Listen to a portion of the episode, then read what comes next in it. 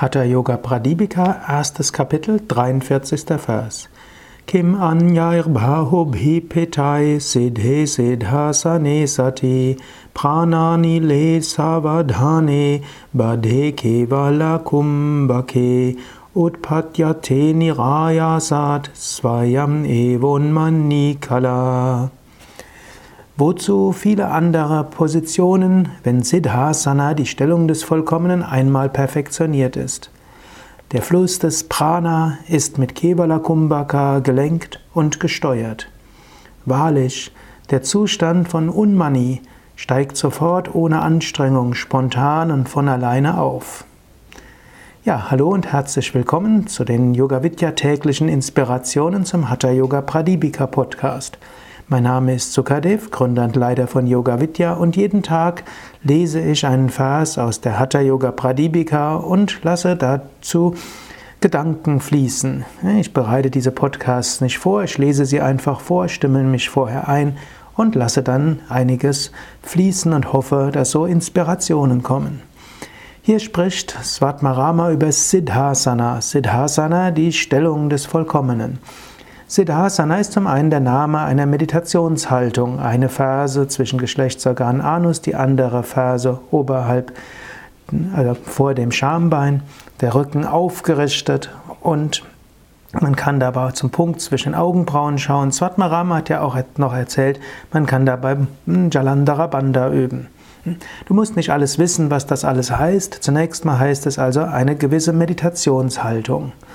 Und er sagt damit, wenn du in einer guten Meditationshaltung bist, dann kommst du zum Höchsten.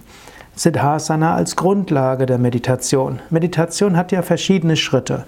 Erstens Asana, Einnahmen der Sitzhaltung. Zweitens Pranayama, Atmung. Drittens Pratyahara, Zurückzug des, Rückzug des Geistes nach innen, Versetzen des Geistes, einen meditativen Zustand. Dann folgt Dharana, die eigentliche Meditationstechnik, die dann mündet in Dhyana, in tiefe Absorptionen der Meditation und Samadhi ins Überbewusstsein.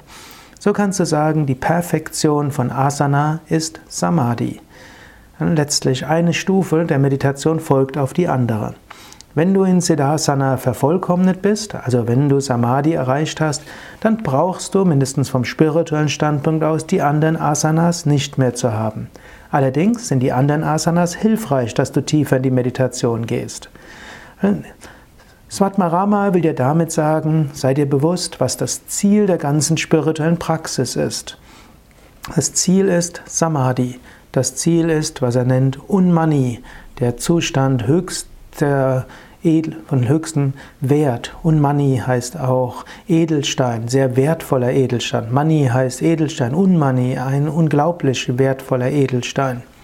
Unmani hat auch eine zweite Bedeutung. Unmani heißt jenseits des Geistes. Manas heißt Geist. Unmani heißt jenseits des Geistes.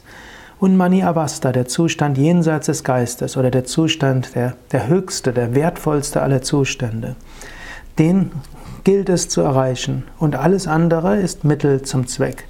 Du übst die ganzen Asanas, um schließlich zu dieser Einstellung von Samadhi zu kommen. Du übst die ganzen spirituellen Praktiken, alle Meditationen, alle Pranayamas, dein ganzes spirituelle Leben, der ganze Alltag, all das, um das Höchste zu erreichen. Mach dir das nochmals bewusst. Ich erlebe es immer wieder, dass Aspiranten das hohe Ziel irgendwann vergessen oder aus den Augen verlieren. Denn es dauert ja eine Weile. Aber es ist immer wieder gut zu wissen, ja, mein Leben hat ein sehr hohes Ziel. Das hohe Ziel ist die Selbstverwirklichung. Das hohe Ziel ist die Gottverwirklichung. Alles andere ist Mittel zum Zweck.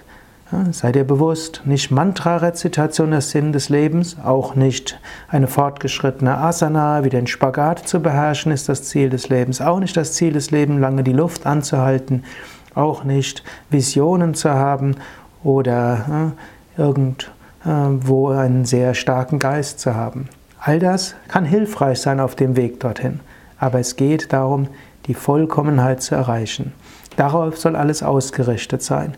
Und das ist auch die zweite Bedeutung von Siddhasana oder eine der vielen Bedeutungen von Asana, Siddhasana. Asana heißt ja auch Haltung, Siddha, Vollkommenheit.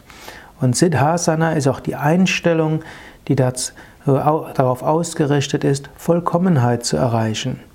Und so sei deine Grundausrichtung im Alltag mindestens heute, mindestens heute und morgen, dass du dich auf das Höchste ausrichten willst, dass du dir bewusst bist, es geht um die Vollkommenheit, es geht um das Ewige, das Unendliche.